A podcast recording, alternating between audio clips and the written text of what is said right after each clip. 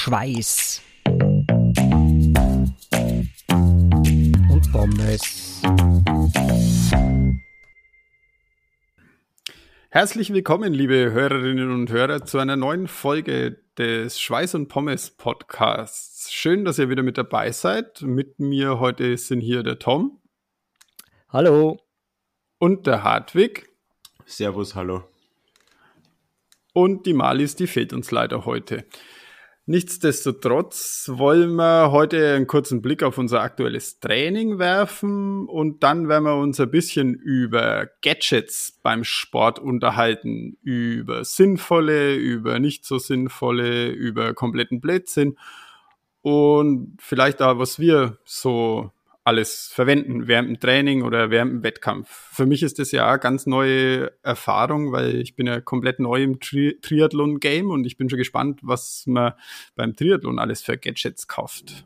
Äh, ja, ich krieg Ende des, Ende des Monats eine Prämie von meinem Arbeitgeber und vielleicht würde ich gleich in ein paar neue Triathlon-Gadgets investieren. Ja, Tom, wie schaut's aus mit deinem aktuellen Training? Geht was weiter oder wie schaut's aus? Muss ich mich fürchten für Gesselsdorf oder? oder? Ja, ein, ein gewisser, ein gesunder Respekt, finde ich, sollte einfach unter uns generell herrschen. Alles andere äh, Angst muss jetzt keiner von uns haben, glaube ich. Aber ähm, nein, bin, bin gerade bin in der Entlastungswoche. Aber sitze schon wieder ein bisschen auf Nadeln, macht mir immer ein bisschen, macht mich immer ein bisschen fertig. Mag ich nicht so gern. Bin nicht gern so der unaktive ähm, Sportler. Aber ja, am Donnerstag äh, ich mir mal ein Belastungs-EKG in den Korpus. Da schauen wir mal, was die, die 40 Jahre alte Pumpe noch so hergibt. Ob das eh alles im grünen Bereich ist soweit oder ob es vielleicht doch grenzwertig ist, was ich da so mache. Aber prinzipiell, na, ähm, ja, schauen wir mal, was die, was, was die, nächsten, die nächsten Tage und Wochen bringen. Geht jetzt dann, glaube ich, wieder ganz gut los. Ich freue mich schon drauf. Ich habe die, die Aussicht auf die nächste Woche schon genossen. Es wird steil. Schön, meiner Meinung nach ja sehr sinnvoll, so Belastungs-EKG ab und zu mal zu machen, gerade ähm, wenn man dann doch ein bisschen mehr trainiert und so. Es will ja keiner dann äh, zuckend im Straßengraben liegen, weil er einen Herzinfarkt gekriegt hat auf irgendeinem Training. Deswegen äh, glaube ich, kann man das nur jedem Sportler, der, der das Ganze ein bisschen strukturierter betreibt, auf jeden Fall ans Herz legen, oder? Auf alle Fälle, ich glaube, äh, gerade in unserem Bereich, wenn man wirklich mehr macht, wir glaube, wir machen mehr als der, der durchschnittliche Sportler jetzt äh, trainieren, gezielt da mit, mit härtere Einheiten und so weiter, glaube ich, schadet das nicht, aber kleiner äh, Sidekick, ähm, habe das meine Arbeitskollegen auch erzählt. Und ein 20 Jahre jüngerer Kollege von mir hat dann gemeint, wo, wo, wozu ich das eigentlich mache, ja, weil das, äh, ein gesunder Mensch braucht das ja nicht dann habe ich nochmal darauf hingewiesen, dass ich 20 Jahre älter bin wie er. So, das ist einmal das Erste. Und das Nächste ist, er hat dann gesagt, ja, er hat einmal mit seinem, äh, mit seinem Sportphysio einmal drüber gesprochen. Er spielt, er spielt, glaube ich, Tennis. Und der hat, oder sein Sportarzt hat gesagt, jeder gesunde Mensch, der 150 Watt treten kann, hat ein gesundes Herz. Mehr braucht man nicht wissen. Und dann habe ich ihn fragen müssen, dann, dann habe ich, hab ich, hab ihn fragen müssen, bei welchem Arzt er da war, ob er, ob er Augenarzt oder Dermatologe war, weil ich weiß nicht, ob das so äh, wirkliche Expertise war, die er da gekriegt hat. Aber ähm, also Leute, lasst sich nicht für dumm verkaufen. Wenn man viel Sport macht und auch vielleicht auch schon jenseits der 40 ist, kann man ruhiger mal ein Belastungs-EKG machen. Wie heißt so schön, hilft's nichts, schaut's nichts. Und damit gebe ich jetzt weiter zum Hartwig. Der ist, kommt, glaube ich, gerade von Swift und Alp du Swift. Er schaut eigentlich ganz fit und zufrieden aus. Er grinst. Aber vielleicht liegt es auch schon am Bier. Ich weiß es nicht. Hartwig, wie geht's bei dir? Ja, ich bin, so wie in den letzten Folgen schon erwähnt, seit Anfang Dezember in der Entlastungswoche und habe mich. Magst du Entlastungsjahr? ja, schauen wir mal, wie sich so entwickelt. Aber ich kann stolz verkünden, dass ich seit Monaten wieder mal auf die Alp de Zwift geradelt bin. Und ich habe mir zwar gedacht, die Straßen haben es etwas steiler aufgestellt als das letzte Mal, aber es war eigentlich eh ganz okay. Und weil wir gerade so von vom Sport und der Gesellschaft reden, bin ich draufgekommen, dass ich ja, also ich habe vor Anfang Dezember ja mein strukturiertes Training so sein gelassen und mache jetzt einfach Sport nach Lust und Laune. Gehe laufen, wenn es mich gefreut, gehe Radfahren, wenn es mich gefreut und mittlerweile gehe ich sogar manchmal ins Kraft, also ins Fitnessstudio. Ah und, ja, da war ja was. Ja, und, und also das ist für mich gefühlt, ist mein Training auf null reduziert oder lass es zehn Prozent sein von dem, was ich früher gemacht habe. Und ich bin trotzdem draufgekommen, dass wenn ich mich dann mit anderen vergleiche, was man eigentlich nicht machen sollte, trainiere ich, glaube ich, doch, oder ich mache Sport, machen wir es unter dem, doch mehr als, ja, schätzungsweise 90 Prozent aller Menschen. Und das ist eigentlich, glaube ich, ein wirkliches Problem in unserer Gesellschaft. Und ich trainiere jetzt wirklich nicht viel. Also ich gehe wirklich nur unregelmäßig laufen und Radl fahren und trotzdem, trotzdem ist man fitter und sportlicher unterwegs als, als 90 Prozent aller anderen. Gefühlt. Ob, ob die Zahl stimmt, kann ich natürlich nicht sagen, aber ich kenne wenige, die so sportlich unterwegs sind, obwohl, obwohl ich jetzt nicht strukturiert trainiere. Ja, und Fitnessstudio gehe. Bitte, Christian. Ja, da, da habe ich es irgendwie ein bisschen, da bin ich ja äh, arbeitsmäßig ein bisschen in einer anderen Blase, glaube ich. Die, die Chemiker dürften alles recht, recht arge Ausdauersportler sein. Also ich habe sehr viele Marathonläufer in meiner, in meinem Arbeitsumfeld, viele Fahrradfahrer und so weiter. Also bei, bei uns in der Firma ist das schon, da, da wird sich schon ordentlich bewegt und da, da kommt schon mal ein Kollege vorbei und fragt, hey, hast Lust mit? Wir melden uns zum Ötztaler an, hast nicht Lust mitzufahren und solche Sachen. Also das, das kann bei uns durchaus passieren.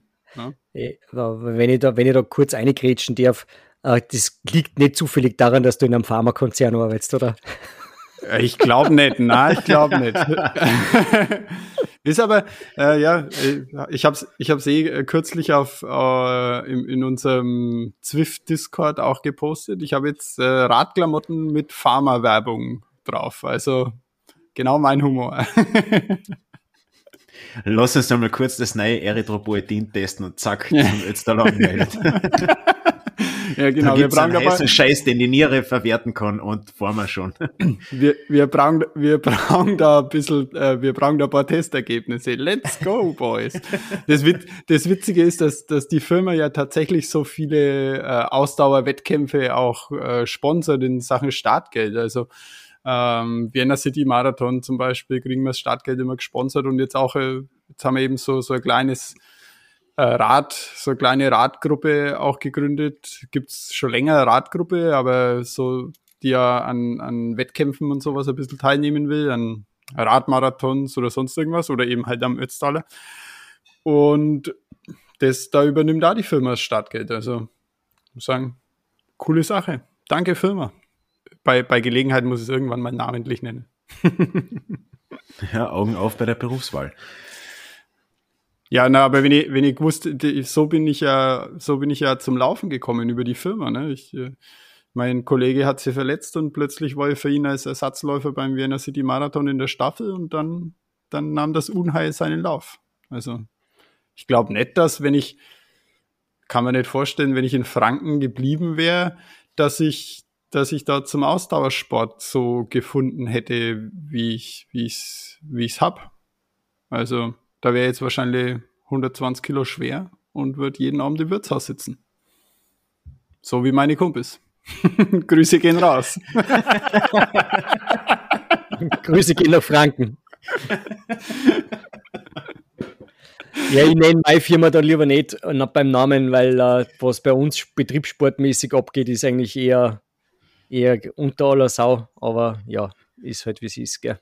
Ja, das ist bei mir gleich. Ich traue mir da meinen Arbeitgeber auch nicht zu erwähnen, weil die sollten da ziemlich viel aktiver sein, nachdem es doch ein bisschen aus dem Gesundheitsbereich kommen oder kommen sollten. Da geht, da, da geht, nämlich sportmäßig auch nichts. Da wird zwar die Autobahnvignetten gefördert und, und sonst irgendeine Autoanschaffung oder, oder sonst irgendwas, aber, aber so, so Sportveranstaltungen, wenn ich die frage, da eine Mäßigung kriege für ein Startgeld, dann schaue ich durch die Finger.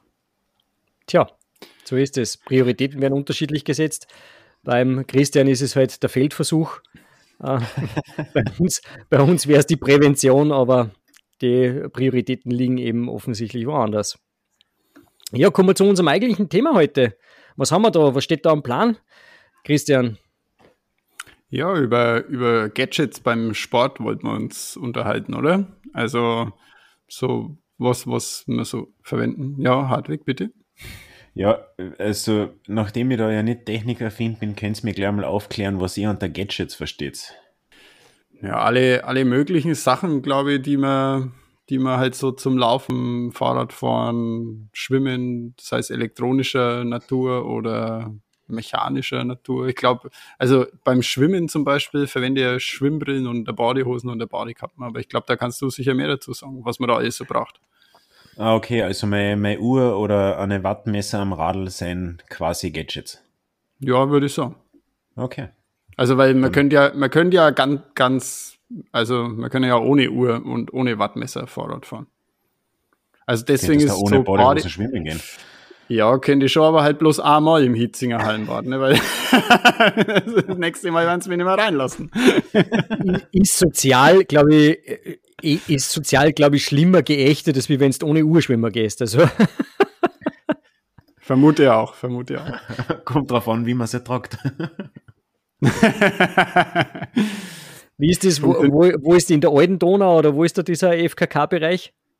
Auf der Donauinsel gibt so es so einen FKK-Bereich. So, Donauinsel. Da muss man, fahre ich öfter vorbei mit dem Radler und denke mir immer, müsste, müsste jetzt eigentlich die Radlhosen ausziehen, oder? Aber ich bin dann einfach so schnell durch, dass mir die gar nicht, die sehen dann gar nicht, ob ich angezogen bin oder nicht. Ja, was, wer verwendet was? Christian, was, was hast du so, also du kommst aus dem Laufbereich, äh, nennen wir genau. es mal, wie es ist. Was, was ist so der, der heiße Scheiß momentan oder was, was braucht jeder Läufer, abgesehen von zwei halbwegs gesunde Haxen, damit er sich wirklich fortbewegen kann? Wo, mit was macht es mehr Spaß, wenn man es dabei hat oder vielleicht auch nicht? Naja, also ich habe eigentlich schon immer äh, ein bisschen Wert auf, auf eine gescheite Uhr gelegt. Ich muss sagen, als ich als ich angefangen habe zum Laufen im 2009er Jahr, äh, da waren GPS-Uhren eigentlich noch, noch, noch relativ unbekannt beziehungsweise ziemlich teuer. Und da ja, gab es ja, eigentlich nur eine Taschenuhr gehabt, oder? 2009. Ja, diese, ja haben wir da, ja. Ich habe hab aber schon, habe hab schon ein ein Pulsmesser gehabt und habe aber damals, weil ich ja meinen, meinen ersten, meinen ersten Marathon, den ich ja irgendwie so äh, angegangen bin als so once in a lifetime Geschichte, ähm, habe ich mir gedacht, das muss ich für die Nachwelt ähm, aufschreiben, wie, wie es mir da gegangen ist während diesen ganzen Trainings und habe ab dem ersten Training äh, das ich da absolviert habe für den Vienna City Marathon 2010, habe das alles schon in einem Blog äh, protokolliert. Und auch da habe ich schon angefangen, meine Strecken mit GPS zu tracken, damit ich genau weiß, wie lang gelaufen bin. Und das hat, da waren das Smartphones noch nicht ganz so, ganz so erschwinglich. Und habe da so, so eine kleine, das heißt, hieß GPS-Maus das hat, war so ein GPS-Empfänger, der selber einen internen Speicher gehabt hat. Und den hast du halt vor dem Start angeschalten. Und äh, dann hast du aufs GPS-Signal gewartet, für Viertelstunde ungefähr. und, und dann bist du losgelaufen. Und wenn du fertig warst mit Laufen, hast du den wieder ausgeschalten. Und die Zeit hast dann mit einer ganz normalen Stoppuhr gemessen. Und äh, dann hast du es hinterher auf Google Maps, konntest die Strecke importieren, konntest auslesen äh, mit dem USB-Kabel. Und dann konntest so die erste Viertelstunde halt wegschneiden und dann hast die genaue Strecke gehabt. Naja, und dann sind, dann sind so die, die Smartphones langsam so rausgekommen. Da gab es dann eben die unterschiedlichsten Apps. Da, da habe ich dann immer halt die, die Strecke mit dem Smartphone getrackt und bis ich mir dann meine, meine erste GPS-Uhr von Garmin gekauft habe. Und dann bin ich irgendwann auf, äh, aufgrund von Vorerfahrungen und weil mir der Garmin-Support auf Twitter ein bisschen, bisschen schlecht behandelt hat, habe ich, hab ich so das Gefühl gehabt, äh, bin ich auf Sunto-Uhren umgestiegen und seitdem bin ich äh, glücklicher Besitzer unterschiedlicher Sunto-Uhren gewesen, weil die ja immer die längste Akkulaufzeit gehabt haben, äh, damals. Und weil das für mich dann natürlich in Sachen Ultralauf auch wichtig war, ja, gerade wenn man so an so Sachen wie ein Großglockner Ultramarathon oder die meine 100 Meilen im Wienerwald denkt, da ist man halt schon 24, 25 Stunden unterwegs gewesen und da hat man halt schon eine Uhr gebraucht, die da mit meiner Leistung auch mithalten kann. ja, also gescheite Uhr mit dem guten Pulsmesser. Ich bin immer noch äh, starker Verfechter der Pulsgurte. Also ich kann der, der Handgelenksmessung gar nichts abgewinnen, weil es einfach nicht funktioniert bei mir. Und habe da bei einer Leistungsdiagnostik und äh, Belastungs-EKG mit dem Sportmediziner mich unterhalten und er hat gesagt, so ja, aus seiner Erfahrung raus, so bei 30 Prozent der Leuten ungefähr funktioniert diese Handgelenksmessung gut und bei 70 Prozent funktioniert es halt nicht. Und das sind einfach ja, physiologische Gegebenheiten. Bei man manche funktioniert es und bei manche halt nicht. Und wenn man merkt, dass das nicht gescheit funktioniert, dann sollte man halt auf einen normalen Brustgurt umsteigen. Und bei mir ist es so, ich habe zwei unterschiedliche Uhren mit Handgelenksmessung, die beide nicht, nicht funktionieren.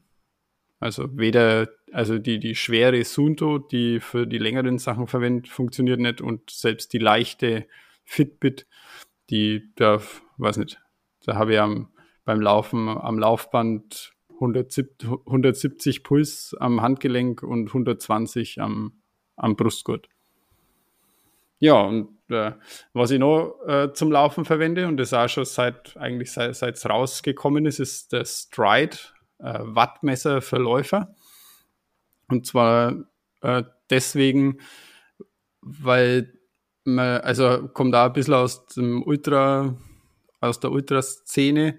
Also man, gleich von weg, man kann die Watt vom Fahrrad nicht mit die Watt vom Laufen vergleichen und ich glaube, Polar hat es auch in seine Uhren mittlerweile, dass das Wattwerte ausgegeben werden kann und man kann jetzt die Polar-Watt nicht mit die, mit die Stride-Watt vergleichen, weil es einfach keine direkte Messung ist wie beim Fahrrad, da, da ist das anders, sondern das ist halt eine berechnete Messung, also das ist so ein so ein fünfachsiger Beschleunigungssensor, den man sich an den Fuß schnallt und über die Werte, die der misst, rechnet dann irgendjemand, äh, also irgendein Algorithmus, sagen wir mal, Algorithmus sagen die, die Informatik immer, wenn sie nichts erklären wollen, gell? Sagen, ja, das macht der Algorithmus. und irgendeine Formel rechnet es dann um in einen Wert. Aber wenn man halt lang und viel damit trainiert, dann hilft es am, gerade bei, bei längeren Läufen, bei längeren Wettkämpfen, dass man nicht überpaced. Einfach sage, ja, ich weiß, ich kann Hausnummer 200 Watt auf meinem, auf meinem Stride. Die, die kann ich für 24 Stunden laufen, wenn ich, also ist dann manchmal ein bisschen mehr und manchmal ein bisschen weniger. Und es funktioniert auch gut, wenn man bergauf geht und, und so. Also da hat man halt so einen, einen Richtwert, wo man schon von Anfang an was, ja, da, da liegt man jetzt im richtigen Bereich oder das, wenn man jetzt da in der Ebene startet bei irgendeinem Ultramarathon, das ist jetzt vielleicht schon ein bisschen zu schnell. Ja, das, das verwende, das sind die Sachen, die immer bei meinem, bei meinem Lauftraining verwende, also Uhr, Stride. Ja, und dann gibt es natürlich für die längeren Sachen, gibt es halt noch andere ganz, ganz nette Geschichten. Laufrucksack, dass man was zum Trinken dabei hat, äh, Stöcke, wenn es ins, ins steilere Gebirge geht, solche Sachen. Stirnlampe, wenn es finster wird. Ja, also so das, sind so die, die Sachen, die ich beim Laufen verwende. Gerne mal so ein, so ein Hüftgürtel, wenn ich jetzt nicht so lang unterwegs bin, aber nicht alles in die Hosentaschen schieben will. Da, das, da, den verwende ich ja ganz gern. Den verwende ich ja ganz gern bei die, bei die längeren Ultramarathons, weil man da gut die Stöcke dran befestigen kann, wenn man die nicht immer ständig in der Hand halten will. Ja, und das, das sind so die Sachen, die ich zusätzlich zu Schuhen und Laufgewand beim, beim Laufen verwende. Und äh, ich hätte eine Frage dazu. Also, meine Uhr zeigt mir jetzt mein Base an. Warum sollte, sollte mir so ein Stride zulegen? Ist das so viel genauer oder? Also, ja. Also die Uhr zeigt dir die Pace an und die Uhr zeigt dir dein, deinen Puls an. Aber ja. irgendwann, wenn du 24 Stunden unterwegs bist, kannst du irgendwann auf den Puls nicht mehr verlassen. Der ist einfach, ist dann Aber zu niedrig oder zu hoch. Ja, auf die Pace kannst du halt im Gebirge eher wenig verlassen, weil wenn es halt steil bergauf geht, gehst halt und wenn es steil bergab geht, dann, dann rennst halt. Und da kannst du halt auf die Pace eher weniger verlassen. Das, auf die Pace kann man sich gut in der, in der Ebene verlassen und das funktioniert da. Das hat er bei meinem, bei meinem Sechs-Stunden-Lauf so, das war so das, das längste, was ich, was ich in der Ebene so äh, gelaufen bin. Hat, also im, im Wettkampfmodus. Da hat es auch gut funktioniert. Da habe ich trainiert und habe gewusst, ja, da kann ich über sechs Stunden lang eine Fünfer Pace laufen und das hat dann auch super funktioniert. Aber wenn es halt bergauf und bergab geht, dann, dann gibt er der Stride halt nochmal einen Datenpunkt, der, der, der, der sagt, ja, du bist im richtigen Bereich, du bist, bist zu Gach unterwegs oder da geht noch was. Das heißt, wenn ich jetzt nur in der Ebene unterwegs bin, kann man sagen, okay, Stride kann man weglassen. Hm, er misst ein bisschen genauer die Strecke als GPS. Also wenn du haargenau auf einen Meter genau wissen willst, äh, wie, wie weit du gelaufen bist. Und da haben einige von meinen, ich habe hab da schon ein paar Leute äh, dazu gebracht. Äh, der Basti läuft mittlerweile auch mit dem Stride und der läuft zum Beispiel mittlerweile komplett ohne Puls. Also nicht ohne Puls, aber ohne Pulsmessung. Ähm, und äh, mein Kollege der auch mit den Jungs beim UTMB war, der setzt mittlerweile auch stark auf den Stride. Äh, eben gerade halt für solche, für solche Läufe, die berg hoch, berg runter gehen und, und ziemlich weit sind. Er ist halt leider sehr teuer für, für, für so ein Stück Plastik mit, mit Beschleunigungssensor drin ist er halt leider relativ Was kostet der Spaß? Um die 230 Euro, glaube ich. Ja, aber das ja. ist, das ist für das, was Sportler sonst ausgeben, ja, ja. erschwinglich. Das ist der Algorithmus, den du bezahlst. Ja, ja natürlich, natürlich.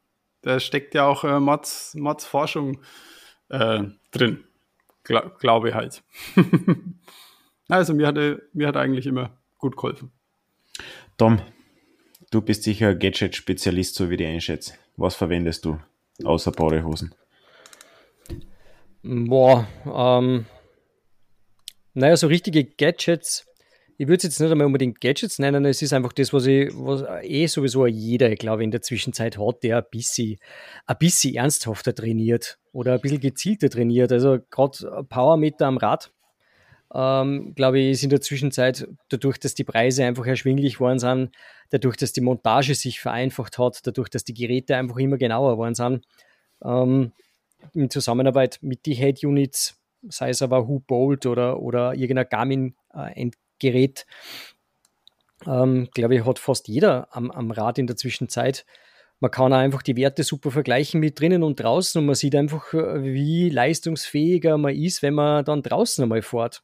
Das ist echt faszinierend. Also, wenn man das so vergleicht, man, man, man, bringt drinnen sehr viel Leistung auf Swift fort auf seinem Direct Drive Trainer, der ja auch sehr akkurat die Wattzahlen wiedergibt. Aber 200 Watt drinnen und 200 Watt draußen, das ist ganz was anderes. Also, das sind zwei verschiedene Welten, obwohl es derselbe Wert ist. Ist eigentlich ganz nett zum Anschauen und ich habe mir letztes Jahr diese, äh, ein Favero Assioma Uno gegönnt, also das einseitige ist für mich, glaube ich, völlig ausreichend. Ich habe äh, früher mal eine beidseitige Messung gehabt und habe äh, so gut wie keine Abweichungen, was die, was die Links-Rechts-Verteilung betrifft. Also das ähm, pendelt sich bei, glaube ich, links 49 und rechts 51 Prozent ein. Ich glaube, das, das eine Prozent kann man vernachlässigen, was die, die Abweichungen betrifft. Deswegen vor allem mit, der, mit dem UNO-Pedal ganz gut. Und das ist so ein Gadget, das kostet jetzt auch nicht so viel, ist glaube ich das, was der Läufer am, Stride verwendet. Hat der Radlfahrer halt ein Wattpedal. Mm, ist für mich ganz, ganz eine gute Lösung, ist selber zu montieren, man braucht nichts speziell mm, Eichen oder sonst irgendwas, das ist montiert und vorbereitet. Also Favero Asioma. Ähm, beim Radlfahren sonst noch habe ich eigentlich jetzt gar keine speziellen Gadgets. Ich bin gerade beim Radl eigentlich eher back to basic gegangen. ähm, auch was das Rad selber betrifft. Ich fahre einen klassischen Titanrahmen, ich fahre ganz normale Felgenbremse, ich fahre keine Carbonfelgen, ähm, bin eher da der, der schlichte, äh, schlichte Typ, was das betrifft.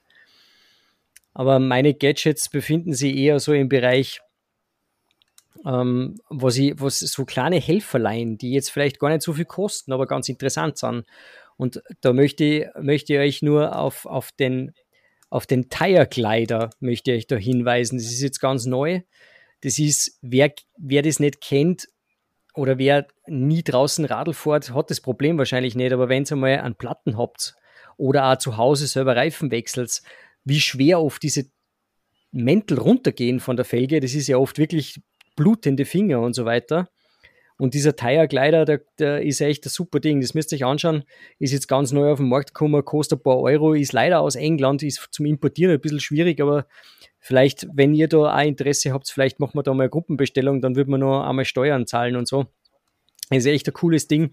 Da kann man nämlich den Reifen von der Felge im Prinzip runterschieben. Das ist nicht wie ein Hebel, den man, wo man dann herummurksen muss, sondern man fährt einfach eine, hängt das Ding ein und schiebt es, indem man die Felge dreht, von der Felge runter. Ist wirklich ein tolles Gadget. Das fällt für mich unter Gadget. Das ist eine absolut eine coole Geschichte. Was ist da der ähm, Unterschied zu einem normalen Reifenheber beim Radfahren? Ja, der, der, der normale Reifenheber, man kennt es ja, man fährt unten ein, man macht sie irgendwie vielleicht den Schlauch kaputt, zwickt sie das ein. Äh, man braucht zwei meistens, weil mit dem ersten fixierst du den Mantel, mit dem zweiten musst du einfahren und den Reifen oberschieben. Das funktioniert mit dem Tire-Glider alles auf einmal. Du, du fährst mit dem Ding ein, hebst, hebelst quasi die, den, den Mantel einmal kurz drüber, fädelst das dann ein und drehst die Felge in der Hand und schiebst mit der Handfläche den Tire-Glider rund um die Felge und der springt, äh, schirbt quasi den Mantel von der Felge runter. Das ist, also das Ding werde ich mir auf alle Fälle kaufen. Das okay. schaut super cool aus.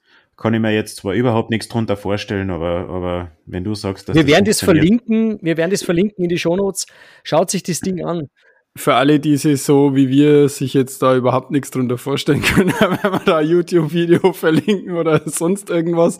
Äh, aber ich habe jetzt auch irgendwie mehr die Fragezeichen über dem Kopf wie, wie irgendwas. Und, und aber ich ja. schaue mir gerade nebenbei die Bilder an, wie der Tire ausschaut. Und wenn man sowas jemand, also wenn man jemand sowas in die Hand drückt, boah, hätte ich keine Ahnung, ob das jetzt zum Kochen ist oder ob er damit Reifen wechseln kann schaut spannend aus. Aber wenn es funktioniert, super Geschichte. Also ich habe jetzt gar nicht so das Problem, dass ich, dass ich mein, mein, mein Mantel runterkriege, sondern eher, dass ich einen frischen Mantel wieder draufkriege. Das ist eher das, das funktioniert Problem. auf dieselbe Art und Weise. Das kannst du nämlich dann auch umgekehrt machen. Das ist nicht nur zum Demontieren, sondern auch zum Montieren.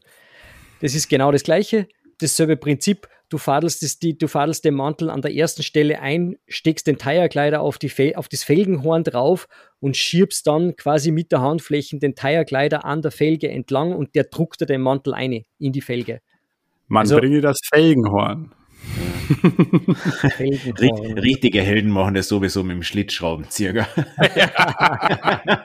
und, und brauchen vier Schläuch. Wobei ich muss dem Tom recht geben, ich habe nämlich auch die Favera als Joma Uno, die Wattmesser am Radl und, und das hat auch meine, meine, meine Radleistung und das Radlfahren für mich persönlich revolutioniert, weil es ist wirklich erstaunlich, wenn man dann auf der Straße sieht, was man Watt in den Asphalt druckt und Kraft übertragt, ist es auch gerade bei, bei Anstiege oder Hügel sensationell, was man da in die ersten zehn Sekunden, wo man das vielleicht noch nicht so spürt, auf in kurzer Zeit, was man da Kraft liegen lässt, wenn man einfach zu energisch in die Steigung einfährt, statt gleichmäßig. Also das, das ist wirklich super, wenn man das auf so einem kleinen Radlcomputer sieht und sich da seine Kraft einteilen kann, ist das Goldes wert. Also ich glaube, was, was kosten die einseitigen Wattmesser? Ich glaube, ein bisschen über 400 Euro. Ja, also das ist echt der Preis, der, der ist, wenn man ein halbwegiges Radl hat, da noch, da ist gescheiter, man kauft sich ein billigeres Radl und die Wattmesser dazu, weil man es weil man's einfach seine Leistung sehr gut einteilen kann, wenn man sich ein bisschen damit beschäftigt und einseitige oder überhaupt Wattmesser beim Radlfahren ist für jemanden, der regelmäßig am Rennradl sitzt oder am Mountainbike ganz gleich für mich Pflicht. Also beste Investition. Gibt es übrigens einen super Hack, diese Favero Asioma auf ein Mountainbike auf ein, auf ein SPD-Pedal umzubauen. Das funktioniert auch mit den Mountainbike-Clips. Also man muss sich nicht extra diesen Garmin kaufen, den neuen da, äh, sondern man kann auch diesen Favero Asioma Spindelkörper in ein, in ein XPD-Pedal umbauen. Das ist relativ easy gemacht. Gibt es von GP Lama, glaube ich, ein ganz, gute, ein ganz gutes How-To auf YouTube, wie man das macht. Puh, das werden lange Shownotes werden diesmal. das klingt eh interessant, aber beim Mountainbiken habe ich einfach Schiss mit Klickpedale, dass wenn ich da bergab fahre oder bergauf fahre, dass ich irgendwo stehen bleibe und über irgendeine Wurzel nicht drüber komme und dann einfach seitlich umfalle. Vor dem habe ich zu viel Angst, um Klickpedale zu verwenden. Ja gut, du hast natürlich deine schlechten Erfahrungen mit den Georgien gemacht, da ist es äh, völlig legitim, dass du Angst hast, da mit dem Mountainbike in der Wurzel zu stolpern, das ist keine Frage, Hartwig, das steht jetzt natürlich nicht zur Diskussion. Äh, jeder andere, der ein bisschen Cross-Country Mountainbiken betreibt und das auch auf, Sport, auf einer sportlichen Ebene macht, äh, ist, ist auch mit Klickpedale unterwegs und ist sich dessen schon bewusst, dass man da den Ausklickwiderstand so niedrig einstellt, dass man schon rauskommt in, im, Fall, im Falle eines Falles, im wahrsten Sinne des Wortes. Ja, es, es ist leider so, dass Triathleten wirklich die, schlecht, die schlechteste Radtechnik haben, weit und breit. Also gerade ausfahren, stundenlang die gleiche Wattzahl treten, kein Thema, aber links und rechts äh, über irgendein Gelände zu fahren oder, oder Steilkurven, Hornnadelkurven, das ist einfach nichts für Triathleten. Also da, da fühle ich mich im, im technischen Bereich, vor allem in Wäldern und Schotterwege und so, fühle ich mich sehr unwohl, ja. Leider. Aber kommen wir, weil wir gerade bei den Triathleten sind, kommen wir mal zu den Schwimmgadgets. Was gibt es denn da noch so? Was, was, was braucht denn der klassische Schwimmer? Also, ich sehe ja öfter mal, ich bin ja auch öfter mal im Schwimmbad unterwegs. Es ist immer ganz witzig, was die Leute so alles dabei haben. Ähm, was was gibt es da so? Was braucht man? Oder braucht man nicht? Erzähl mal. Plauder aus dem Nähkästchen. Ja, so wie wir schon in einer Kurzfolge mit Amalis damals besprochen haben, gibt es einfach so, so gewisse Gadgets, die man für Techniktraining braucht, wenn man strukturiert das Schwimmen trainiert. Das sind Kurzflossen, also nicht die klassischen Taucherflossen, die ewig lang sind, sondern das sind eigene Schwimmkurzflossen. Dann gibt es noch Pedals, die man sich an die Hand klatscht für den Wasserwiderstand, um das ein bisschen besser zu spüren. Dann gibt es noch den Pullboy, den man sich zwischen die Oberschenkel klemmt. Das ist einfach so die, die Standardausrüstung und eben den Frontschnorchel, also auch nicht so wie beim Tauchen den seitlichen Schnorchel, sondern ein Frontschnorchel. Das sein für, für einen Schwimmer und für Triathleten Standardausrüstung. Und ja, was meiner Meinung nach beim Schwimmen nicht, also was nicht notwendig ist, ist, ist eine, ist eine Uhr. Also ich sehe immer sehr viel, die auf ihrer Uhr herumklicken während dem Schwimmtraining für mich einfach völlig sinnlos, weil auf der Kurzbahn oder auch wenn es eine Langbahn ist mit 50 Meter, macht das immer relativ wenig Sinn. Da ist gescheiter, man verlässt sich ein bisschen mehr auf sein Gefühl oder am Anfang der Einheit startet man seine Uhr und am Ende stoppt man sie wieder ab. Dann kann man das immer noch gut genug einschätzen, wie man unterwegs war.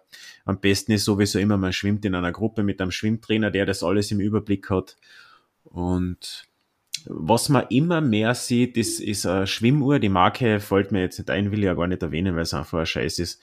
Das ist eine Schwimmuhr, wo man seitlich sein Schwimmbase sieht. Also das heißt, das ist so wie, so wie aus die Yps-Hefteln früher, wo man eine Brille drauf hat, wo man nach hinten schauen kann.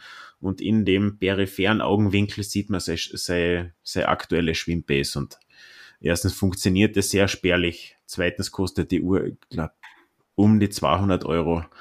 Und wenn du im Hobbybereich schwimmst, ist es völlig umsonst. Und wenn du schon in einem gehobeneren Bereich schwimmst, dann hast du den Trainer auf der Seite stehen, der deine Zeiten im Blick hat. Die Uhr ist für die Sonne. Wenn man, wenn man da ähm, seine, seine Uhr beim Schwimmen nicht verwendet, woher weiß man dann, wie weit man geschwommen ist? Ich kann nicht, das, das vergesse ja die, muss ich da naja. Steinchen an die Bahn legen? Ja, wenn du willst, kannst du Steine an die Bahn legen, aber du kannst am Anfang deiner Schwimmeinheit die Uhr starten und am Ende stoppen und dann, dann siehst du eh, ob du 2000 oder 3000 Meter geschwommen bist. Und, das und würde ich so nie sehen, aber, aber äh, ich, ich habe jetzt den, die, die Beobachtung gemacht, dass mein Sunto, wenn sie automatisch Bahnen zählen soll, ist sie ziemlich schlecht und jetzt beim letzten Mal am Mittwoch beim Schwimmen habe ich mir gedacht, ich drücke alle 100 Meter halt selber auf den Knopf. Das kann ich mir gerade noch merken, vier Bahnen, das, das geht noch. Auch in meinem chlorvernebelten Gehirn dann. Ähm, und witzigerweise hat sie da genau alles, alles richtig gemessen. Komisch, oder? Ja, ich glaube, dass Sunter jetzt nicht Schwimm, eine schwimmspezifische Uhr ist, oder? Nee, aber sie kann es halt. Also, oder sie behauptet es zumindest ja. zu können. Ja, also ich, ich glaube, dass Garmin und Polado recht fit sein, was, was, das, was die Schwimmmeter angehen. Ja, der Tom schüttelt schon den Kopf. Tom schüttelt den Kopf. Bitte, warum? Naja, weil ich die, die Beobachtung selber erst vor kurzem gemacht habe, habe bei der letzten Schwimmeinheit eben auch genau das, das gemacht. Hab, ähm, wollte eigentlich 4 mal 100 schwimmen, weil vier Bahnen, 4 mal 25, das, das geht auch unter, unter Druck noch und vielleicht unter leichtem Sauerstoffmangel beim Schwimmen noch, dass ich mir vier Bahnen da merke und dann auch eine Minuten 30 Pause machen. Und die Uhr hat tatsächlich bei 4 mal 100 hat sie 2 mal 50 Meter und 2 mal 75 Meter aufgezeichnet. Also das kann ja definitiv nicht stimmen. Ähm, wo, wo, aber ich habe den Fehler nicht rekonstruieren können und ich bin mir nicht ganz sicher, woran es liegt. Und es war definitiv nicht, ich habe Brustschwimmen und Graulschwimmen äh, zwischendrin gewechselt, also der Schwimmstil war immer derselbe. Und ich habe auch immer eine Rollwende gemacht, zumindest halt, was ich unter einer Rollwende verstehe, äh, soweit mir das technisch halt möglich ist.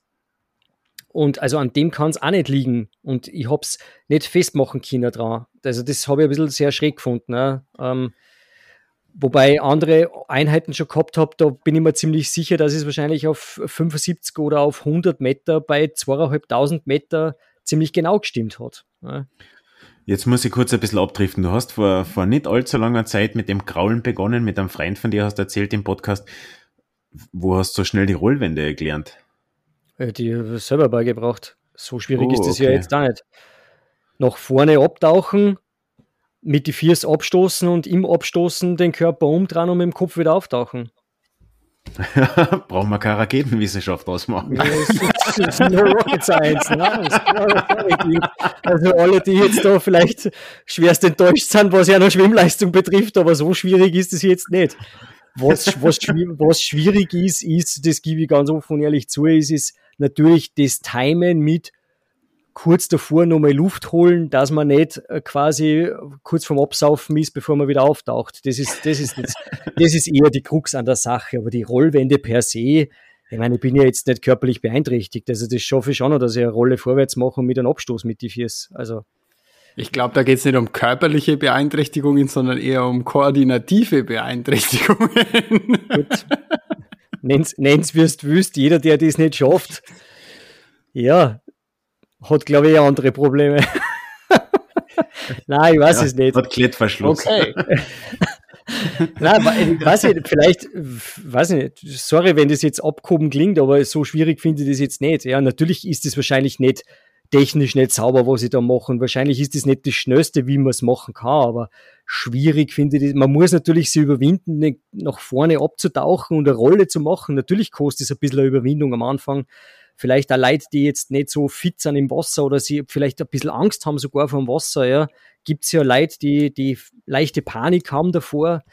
Ja. Ähm, ja, vielleicht kennt der Christ, vielleicht kann der Christian dann was dazu sagen, aber, aber so schwierig finde ich das jetzt nicht. Aber da, ich glaube, dass da oft der Fehler begraben ist. Also ich glaube, dass, dass da oft die Uhr dann nicht kennt, ob dieser, ob dieser Wende war oder nicht. Das ist, das, ich habe nämlich früher, bevor, bevor ich so mit dieser Rollwende angefangen habe, bin ich quasi immer am Beckenrand angestoßen, habe mich umdreht und mich mit die Füße wieder weggestoßen, habe dann wieder zum Kraulen angefangen. Und mir kommt vor, dass es da von der Zählweise her genauer war, als wenn ich eine Rollwende mache.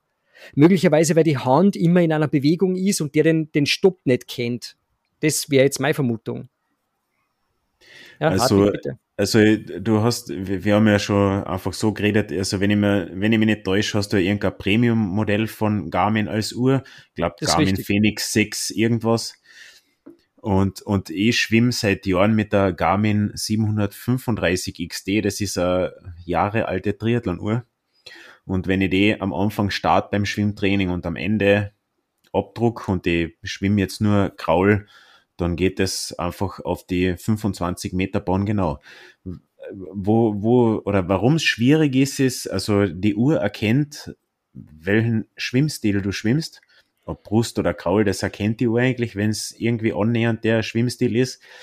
Nur wenn man jetzt Technikübungen macht, wo man teilweise die Hände ausschaltet, wo man nur Beinarbeit macht oder, oder, oder, oder irgendwas, irgendeine Technikübung mit Wer macht Händen. sowas? Ja. Da, da kämpfe ich dann auch mit. Und wenn ich, wenn ich die Hände aussetze, kämpfe ich definitiv mit der Angst. Aber vielleicht ist dein, vielleicht ist deine Rollwende zuzüglich zu deinem Kraulstil so schlecht, dass sich die Uhr denkt, what the fuck is he doing? Und wie, was, macht er da eigentlich und wie lang schwimmt er das schon? Möglich. Das, das, das ist ja das, was ich gerade gesagt habe. Bevor ich nämlich mit dem angefangen habe, bin ich quasi immer noch an einer Bahn angeschlagen, mehr oder weniger, habe Ja. mich umgedreht, habe mich abgestoßen und bin wieder weggeschwommen. Und da kommt mir vor, hat es genauer gezählt als jetzt mit dieser Rollwende, was meiner Meinung nach vielleicht einfach daran liegt, dass in der Rollwende der Körper und die Hand in einer Bewegung ist, die ja vielleicht als Kraul interpretiert, als Kraulzug interpretiert, aber keiner ist, ja, weil ich mich einfach umdrehe. Und deswegen zählt er halt quasi zwei 25er Bahnen als A50er oder a, a zwei 25er Bahnen als A25er, weil er glaubt, ich bin durchgehend geschwommen. Das würde ja ungefähr mit der, mit der Pace dann ungefähr hinkommen, was er mir da so ausrechnet. Ja. Aber wir, wir, wir schweifen gerade ab. Das, das, Eher bei deiner Rollwende und bei deinem Schwimmstil glaubt die Uhr, du bist Open Water unterwegs, dabei bist Ja. irgendwo im Kinderbecken. definitiv, de, genau. Da, dabei rutsche ich gerade runter, die, die Aber du hast- 28 Meter Rutsche. Ja, du hast ja als Gadget noch so, so, so eine Action-Cam, die du unter Wasser ja verwenden kannst. Vielleicht stellst du einfach mal ein Video online von einer Rollwende. Und dann schauen wir uns das an. Das werde ich machen. Guter, guter Hinweis werde ich demnächst machen. Ja. Coole Das Sache. stellen wir, dann auf, stellen wir dann auf Instagram und dann kann jeder, jeder, der draußen sich ein bisschen mit Schwimmen auskennt, meine Rollwände äh, interpretieren, die Technik meiner Rollwände interpretieren. Ja, die anderen aber auch gern. Alle, auch die, alle. Ah, ah, gern die, die keine Ja, die, Ahnung auch die, die sich nicht auskennen, alle, alle interpretieren einmal meine Rollwände, bitte. Unbedingt. ja, ansonsten ist beim Schwimmen eher ja, nix, was mir jetzt noch einfällt. Also Schwimmen ist Aber, eigentlich äh, ist, das- ist puristischer als Laufen. Ich hätte noch eine Ja. Frage zu, dies, zu diesem Kurzflossen-Ding, ja. Also was, was Ja. tue ich mit diesen Kurzflossen? Weil die sehe ich auch im Schwimmbad äh, immer öfter und meistens in Verbindung mit diesen Pedals. Also da wird ja dann beides kombiniert. Zumindest machen das bei mir im Schwimmbad einige. Ähm, mir kommt vor, kann das nicht sein, dass man sich da vielleicht ein bisschen selber betrügt mit diesen, mit diesen Gadgets dann, weil man einfach schneller vorwärts kommt, obwohl man es dann eigentlich nicht ist, wenn man das Zeug weglässt? Ich glaube, für Schwimmanfänger ist es erstens sehr hilfreich, wenn es Flossen anhaben, weil man halt eben schneller vorankommt und nicht 25 Meter ewig leidet, sondern es ein bisschen schneller geht und äh, so wie du sagst, ähm, Pedals kombinieren und Flossen ist meiner Meinung nach eher kritisch. Meiner Meinung nach sollte man das getrennt verwenden, also Flossen, um die Beinarbeit zu verfeinern, für jemanden, der Schwimmen schon halbwegs beherrscht. Einfach damit man auch mit den Beinen mehr Wassergefühl kriegt und der Beinschlag sauberer wird, weil man sich einfach sich und seine Beinarbeit mehr spürt im Wasser. Manchmal ist es auch für Technikübungen ganz hilfreich und eben die Pedals dann getrennt verwenden, dass man auch mit den Händen mehr Wassergefühl kriegt und, und man merkt, okay, da ist mehr Widerstand, da ist weniger Widerstand, da muss ich, da muss ich mich noch mehr ins Wasser arbeiten und da ist der, der, der Zug von den Armen noch unsauber. Das merkt man einfach mit Pedals dann mehr als, als mit der bloßen Handfläche. Das Okay, zu also kombinieren, sollte, das sollte eigentlich eher äh, quasi mir helfen, mehr Gefühl für den Widerstand im Wasser zu kriegen, als, als mich voranzubringen, auf gut Deutsch gesagt. ja, Gut. Dann haben wir das Gadget besprochen, weil das habe ich falsch interpretiert. Für mich war das eher ein Thema, ich, wieder, ich, ich erhöhe den Widerstand, um quasi eine Art Krafttraining im Wasser zu machen. So habe ich das interpretiert. Ja, das Problem ist bei, bei, bei den Sachen immer, dass man, dass man dann, weil man eben schneller vorankommt, ich meine, die Pedals kosten dann auch dementsprechend mehr Kraft, mit den mit die Flossen ist man wirklich um einiges schneller unterwegs, dass, dass man dann sich selber beherrschen muss, dass man die Übungen trotzdem sauber ausführt, weil es einfach verleitet zum richtig schnellen Schwimmen und dann wird einfach alles unsauber und macht, dann macht es auch eher wenig Sinn. Da sollte man schon schauen, dass die, dass die Übungen trotzdem sauber ausgeführt werden. Aber Pedals und, und Flossen ist so eine Sache. Das ist das gleiche wie Flossen und Schnorchel, da, da erstickst nach 200 Meter, weil einfach der, der Oberschenkelmuskel so beansprucht ist durch die Flossen, dass du vorne so großer Muskel viel Sauerstoff, dass du vorn mit eh weniger Sauerstoff durch Schnorchel schon ziemlich am Limit bummst. Gibt aber immer wieder Menschen, die man sieht mit, mit Flossen und Schnorchel, die überleben das aber meistens nur 200 Meter, bevor sie sich dann eins von den zwei Sachen runterreißen. Und, und da muss man auch dazu sagen, da, da, das ist eh nett, wenn man sowas hat, aber das sollte halt auch gezielt eingesetzt werden. Also das, das sieht man immer wieder, dass die, dass die Leute halt wirklich mit dem ganzen Equipment im Schwimmbad auftauchen und dann einfach überhaupt keine Ahnung haben, was mit dem machen sollen. Und die, das muss man einfach so wie ganz viele andere Sachen gezielt einsetzen, sonst ist es einfach auch für die Sonne. Ja. Deswegen Badehosen, Schwimmbrillen, Haube, los geht's. Für, für reine Schwimmanfänger reicht es, ja. Also, und für jemanden, der jetzt auch nicht strukturiert schwimmt, muss man ehrlich sein, okay, geh ins Hallenbad, wenn du kraulen kannst, schwimm deine Längen, fertig. Also da, da musst du das nicht machen. Aber für alle, die da ein bisschen ambitionierter unterwegs sind und die halt einfach ein bisschen schneller und strukturierter zu einer Leistungssteigerung wollen, die sollen sich die Sachen um, was ich nicht, 50 Euro kaufen. Der Rest kann sich das schenken. Wollte ich gerade sagen, das ist ja das Schöne an diesen Gadgets, ähm, die kosten ja jetzt auch nicht die Welt. Also ja, wenn man sich das so anschaut, das ist äh, ein Styroporteil, ein Styroporteil, dass man sich zwischen die Viers klemmt, der Schnorchel ist auch, auch, nicht, auch nicht die Welt. Und der vergrößerte Handfläche. Genau. Ich habe noch eine Triathlon-Gadget-Frage. Und zwar geht es um die vierte Disziplin beim Triathlon, Wechselzone. Ähm, Wechselzone 2. Äh, Schnürbandel hat man da so, weiß nicht, Gummischnürbänder? Oder ist es wirklich der Klettverschluss? Muss ich einen Klettverschluss ja, an meine Lieblingslaufschuhe hinmontieren? Ja, stimmt. Oder Jetzt, wo du das erwähnst, die hätten das gar nicht gedacht. Das sind einfach so selbstverständliche Sachen im Triathlon, an die ich schon gar nicht mehr denke. Ähm, Gibt es in jedem Laufshop, bei jedem Intersport, bei jedem Gigasport, jedem Sportgeschäft ähm, einfach Schnürbänder, die man nicht zubinden muss. Da schlupfst in den Schuh rein zack, bist schon drinnen, weil es einfach so dehnbar ist. Und fertig. Du, und du hast dann nicht die Gefahr, dass dir das bei Kilometer 10 dann aufgeht, dass sich deine Schuhbänder öffnen und du dreimal stehen bleiben musst. Perfektes Gadget. Kostet unter 10 Euro normalerweise. Habe ich bei jedem Paar Laufschuhe kaufe ich mir das immer dazu und, und habe die Sorge nie. Und das ist immer bequem. Also du hast immer den, den gleichen Widerstand und immer die, die Schuhe gleich fest gebunden. Perfekt. Gut, wenn es bei Kilometer 10 in Gösselsdorf die Schuhbänder aufgehen, dann, dann ist es auf dem Weg zur Bar. Also ja, und da ist es noch gefährlicher, glaub mal. Ja, am, am Heimweg von der Bar ist es dann gefährlich hin. Oder das wäre natürlich bitter, ne? wenn es dir auf dem Weg zur Bar so auf die Goschen haut, dass du dann ja. nichts mehr trinken kannst. Das, dann war alles umsonst. Das, dann war alles umsonst, ja. ja das wäre wirklich blöd. Na ja, gut, also ja. Aber, aber stimmt, okay. das ist eines der, schon, der ne? sinnvollsten Gadgets im Triathlonsport, auf jeden Fall, ja. ja. Haben wir, haben wir schon wieder was gelernt. Gut. Gut, dass ich, gut, dass ich dran gedacht habe.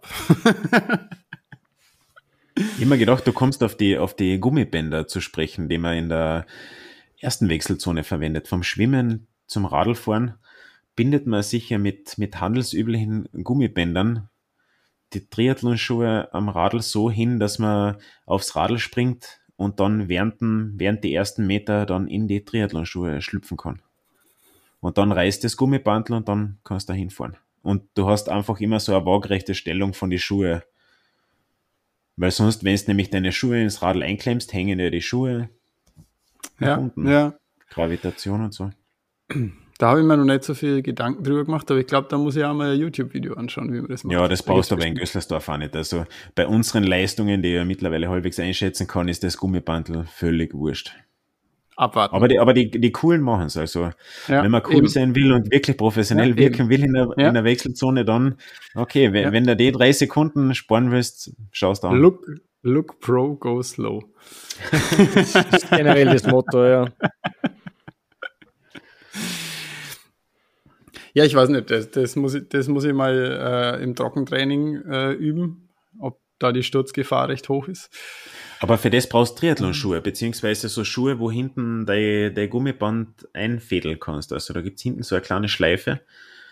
Die haben normalerweise stinknormale Rennradelschuhe, haben das nicht. Also meine haben es nicht. Ich habe keine speziellen Triathlon-Schuhe, weil bei meinen Leistungen die sonst natürlich großartig sein, aber Wie wir ja aus der, wie wir ja aus der letzten, vorletzten Folge wissen. Genau, aber, aber auf der Langdistanz ist es wurscht, ob ich fünf Sekunden länger brauche in der Wechselzone oder nicht. Deswegen ja, habe ich keine speziellen Triathlon-Schuhe, weil sie ja primär ja. einfach unbequem sein.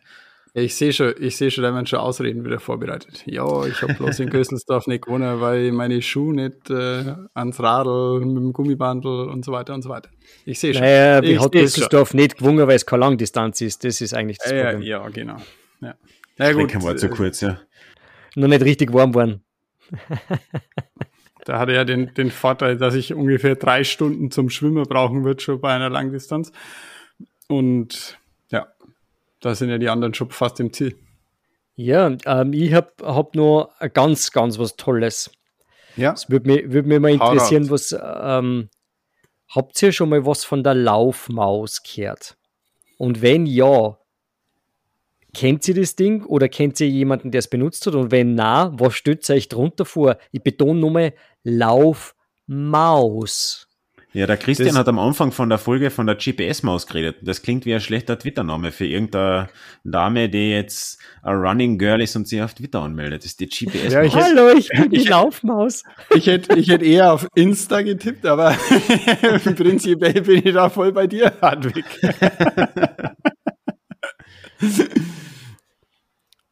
Also ihr, also ihr kennt es nicht. Keine, keine Ahnung. Ist, äh, äh, ist Instagirl auf Instagirl Insta, auf Instagirl auf Instagram. Oh, äh, Insta-Laufgirl, ja. Ja. Na, tatsächlich, tatsächlich ist es ähm, zwei Stickel Plastik aus dem 3D-Drucker, die man in die Hände nimmt, um den Laufstil zu verbessern. Ist, glaube ich, durch äh, die tolle Show äh, zwei Minuten, zwei Millionen oder wie heißt es, glaube ich, gegeistert hat dort auch, glaube ich, vom Kollegen Hillinger ein Geld gekriegt.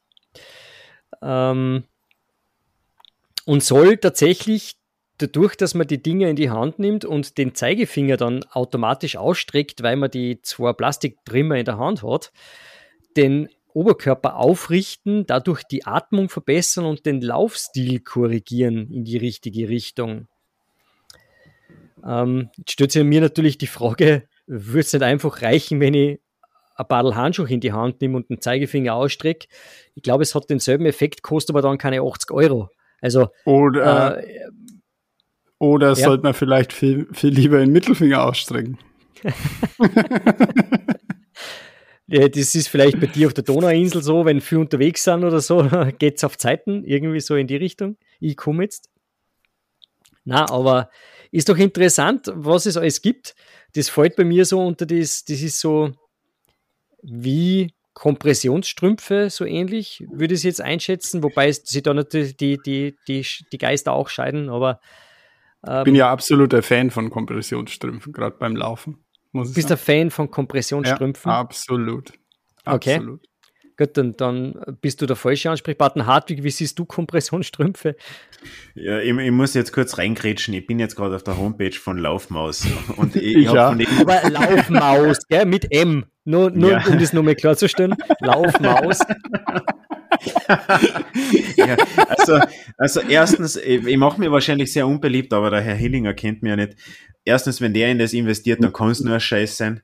Das muss ich einfach so offen und ehrlich sagen weil der Typ ist auch immer sehr grenzwertig unterwegs. Und zweitens habe ich mir gedacht, okay, du erzählst davon, dass man irgendeine Plastiktrümmer in der Hand hat und jetzt habe ich nachgeschaut, da hat man wirklich nur Plastiktrümmer in der Hand. Da ist keine ja, Technologie. Du, die an? Da ist keine Technologie oder kein Chip in der Hand, der irgendwas auswertet mit irgendeinem Algorithmus. Da hat man einfach wirklich ein Plastik und das kostet 80 Euro. Und sei mal nicht böse. Und das ist wirklich super. Die Bilder sind erstens einmal sehr lustig, die auf der Homepage sein. Und äh, ich will eigentlich gar keine Werbung machen für sowas, aber da sind Zitate von einer Freizeitläuferin.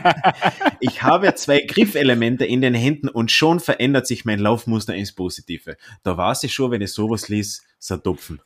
Das, also bei aller Liebe. Das kann nicht sein, dass, dass, dass Profisportler wirklich vor jedem Lauftraining eine Laufschule machen, Lauf-ABC, Schwunggymnastik, aber hey, da findet irgendwer zwei Plastiktrümmer und zack, ist das alles hinfällig. Sensationell, was machen die denn alle? Und dann den, das nächste Zitat ist noch besser. Die neue Laufhaltung hat direkt ungeahnte Muskulatur zum Vorschein gebracht. Was mich absolut überzeugt hat, bei gleicher Leistung ist mein Puls gesunken. da kommt's bei aller Liebe. Also, also das liegt nicht vielleicht daran, dass du seit einem Jahr jetzt regelmäßig laufen gehst. Man weiß es nicht. Das ist, das ist das Zitat einer Profi-Triathletin. Also, ich glaube, die läuft schon länger. Und die Hoffentlich. wirklich einfach zwei Plastiksachen ineinander. Das wird für 80 Euro verkauft. Aber ich kann euch eins sagen, so wie ich es schon ein paar Mal auf Twitter gepostet habe, mit Sportler kann man das machen. das, ja, und das wird wahrscheinlich auch funktionieren. Ich, es ist wirklich ja. sehr traurig. Ja. Ich, Rückenwind ich der, aus den Händen. ja. Ich sehe auf der Homepage auch, es gibt Testzentren. Vielleicht, vielleicht treffen wir uns einmal in einem Laufmaus-Testzentrum. Und dann es ist es ist ans gleich bei mir in der Nähe, glaube ich. Also ja, tatsächlich. Ja, voll. fünf Kilometer von mir entfernt ist, ist ein Laufmaus-Testzentrum. Vielleicht solltest fünf Kilometer zum Testcenter laufen und dann mit dir drüber wieder Retour und dann ja. siehst du Schauen, ob der Puls niedriger ist. Und dann habe ich es auch schon gratis.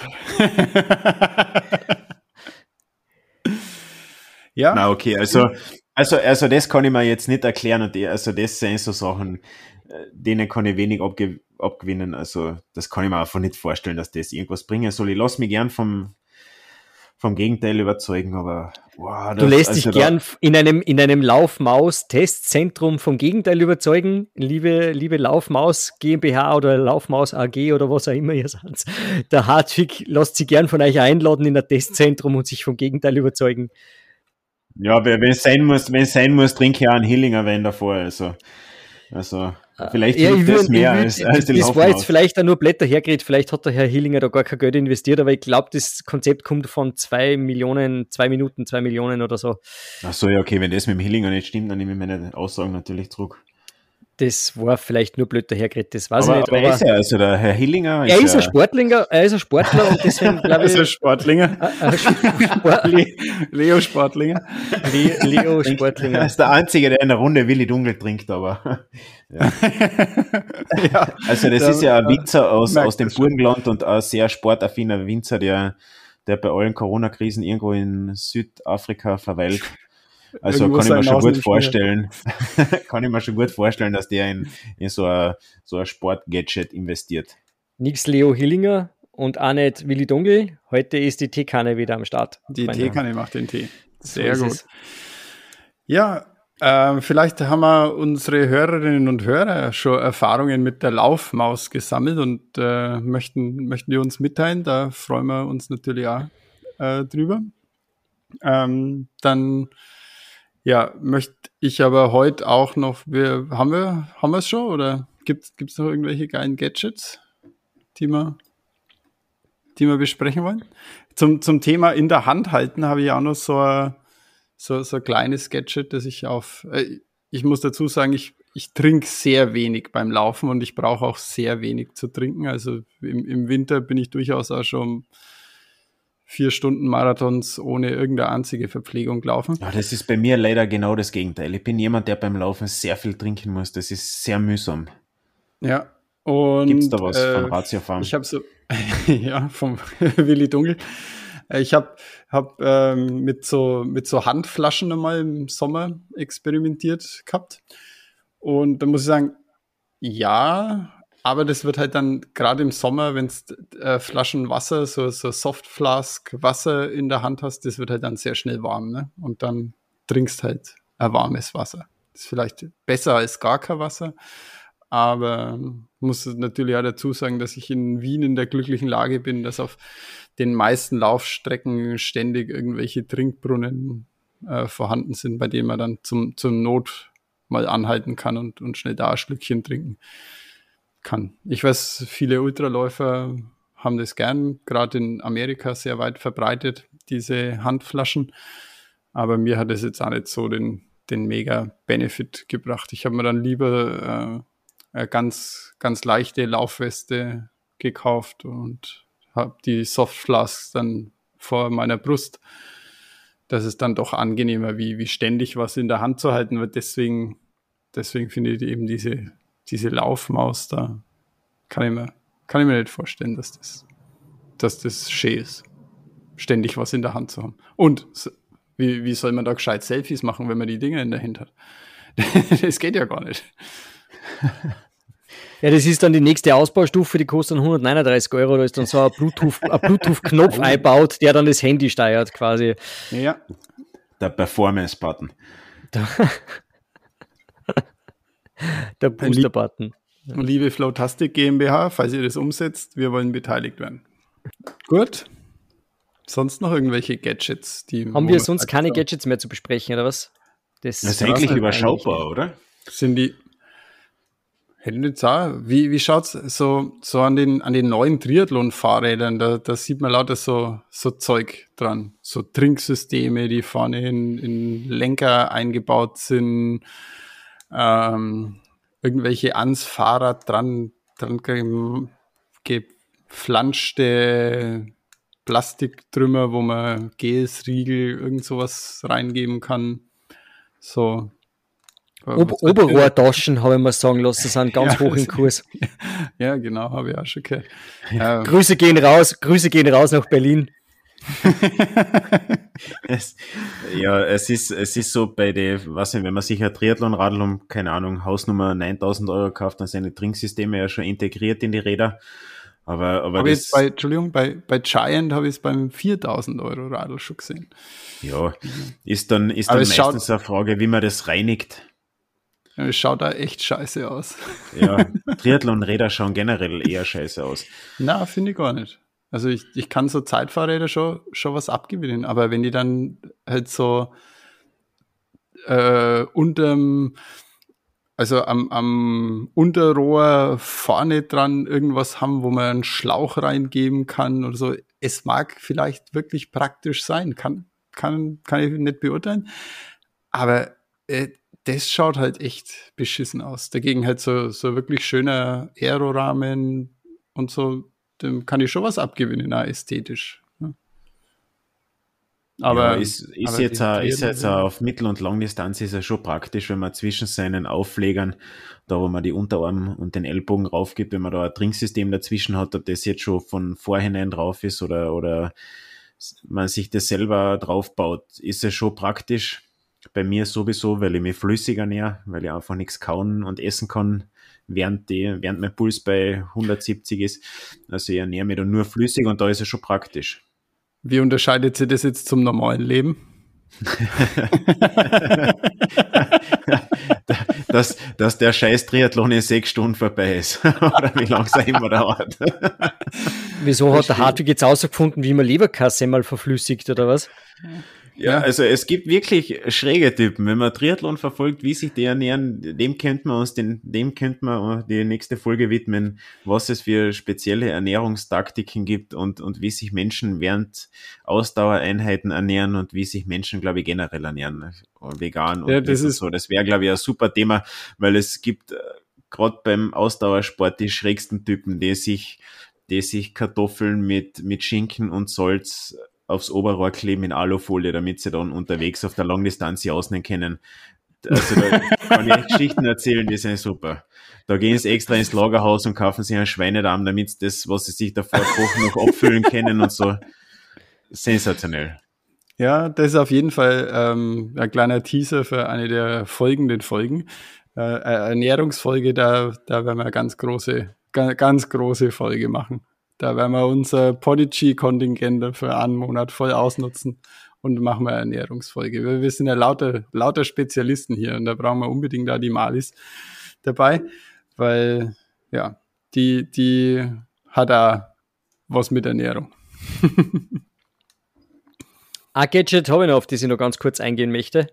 Jeder, der äh, viel drinnen fährt, wird das Problem wahrscheinlich kennen, und zwar Ventilatoren. Äh, Leute, Ventilatoren sind echt ein super Ding, wenn man viel Swift, Swift betreibt und auf Swift trainiert. Und jeder wird es kennen, man steigt aufs Radl, äh, fängt an und kommt nach fünf Minuten drauf, oh, der Ventilator läuft nicht. Ja. Was macht der normalsterbliche Swifter? Steigt ab und schaltet den Ventilator ein. Der normalsterbliche Zwifter stellt, sein, über, stellt ja. sein Ventilator so hin, dass er ihn vom Fahrrad anschalten kann. Ist richtig, die meisten passiert es nur a zwei, dreimal vielleicht. Beim vierten Mal haben sie ihn dann so positioniert, dass sie mit der Hand einschalten können. Es gibt eigentlich immer wieder Leute, die samt dem ganzen Drum umfallen, dem Rollentrainer, weil sie versuchen, den Ventilator am Boden, am Boden, einzuschalten. Ja, habe ich schon die ein oder andere Story gehört. Aber bitte kauft euch eine, Funkfern eine Funksteckdose und zwar zwei Stück für 20 Euro mit der Fernbedienung.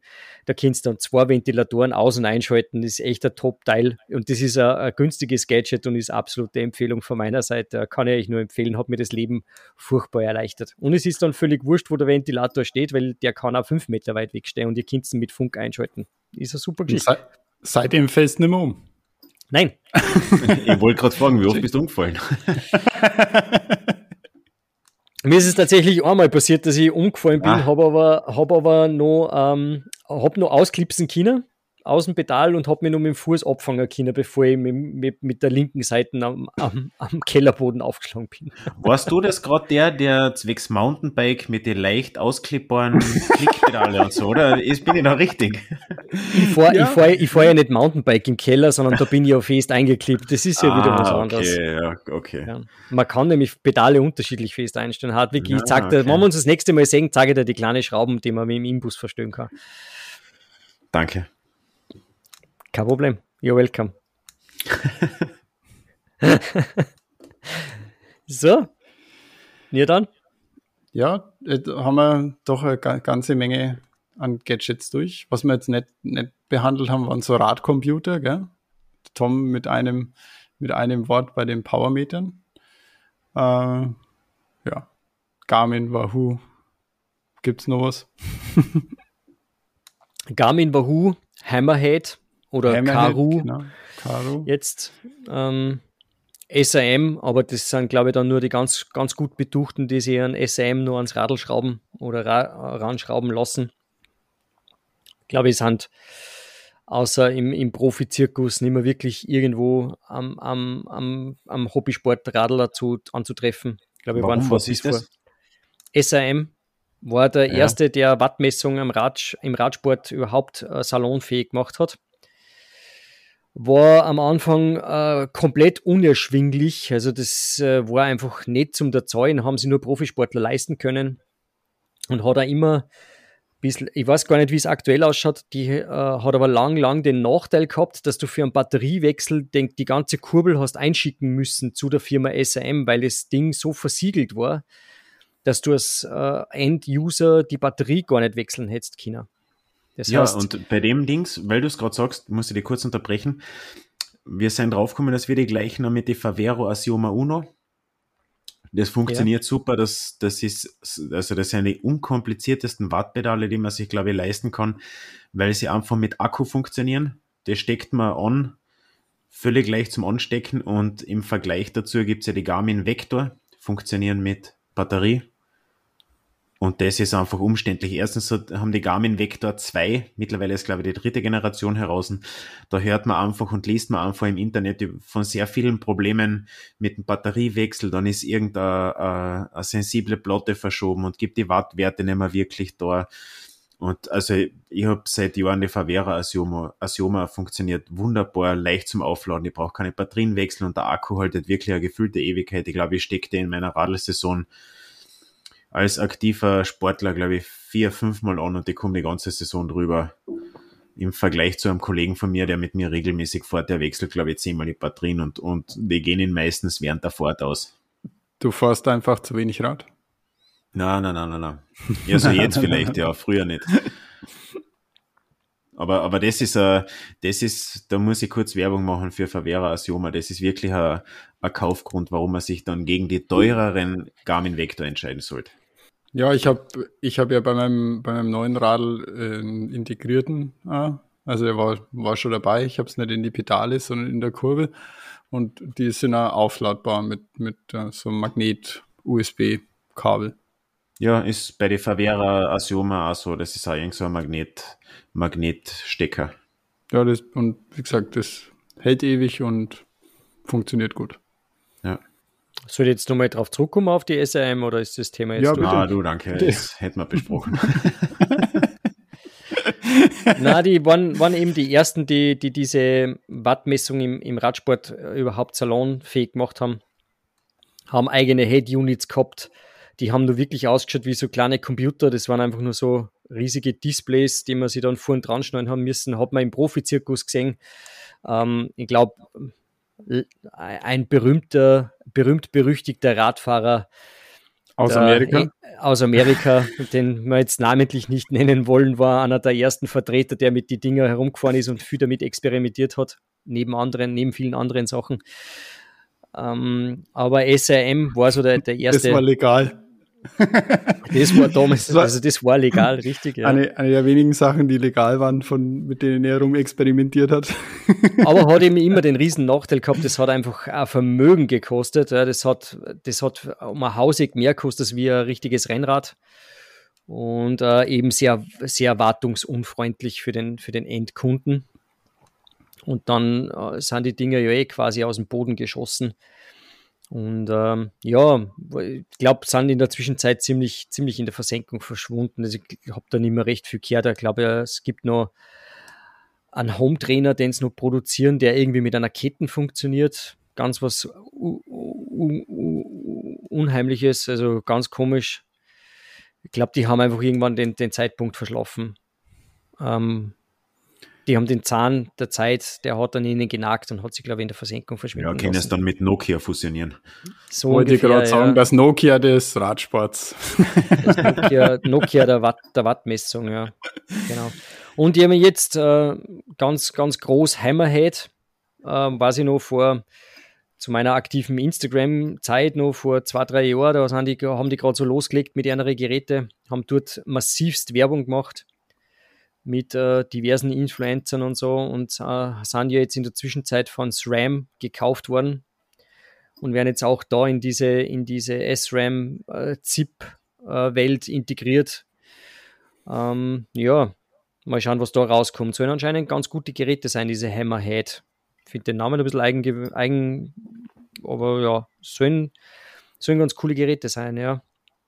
Und ich finde es immer gut, wenn es mehrere Anbieter gibt. Ich finde immer nur zwei oder überhaupt nur ein Anbieter von solchen Geräten. Also Konkurrenz belebt das Geschäft. Ähm, Wahoo hat da schon Großes geleistet, muss man sagen. Ich bin ein äh, großer Fan von, von die Wahoo Bolt-Geräte, von den Element-Geräte. So ein Spitze.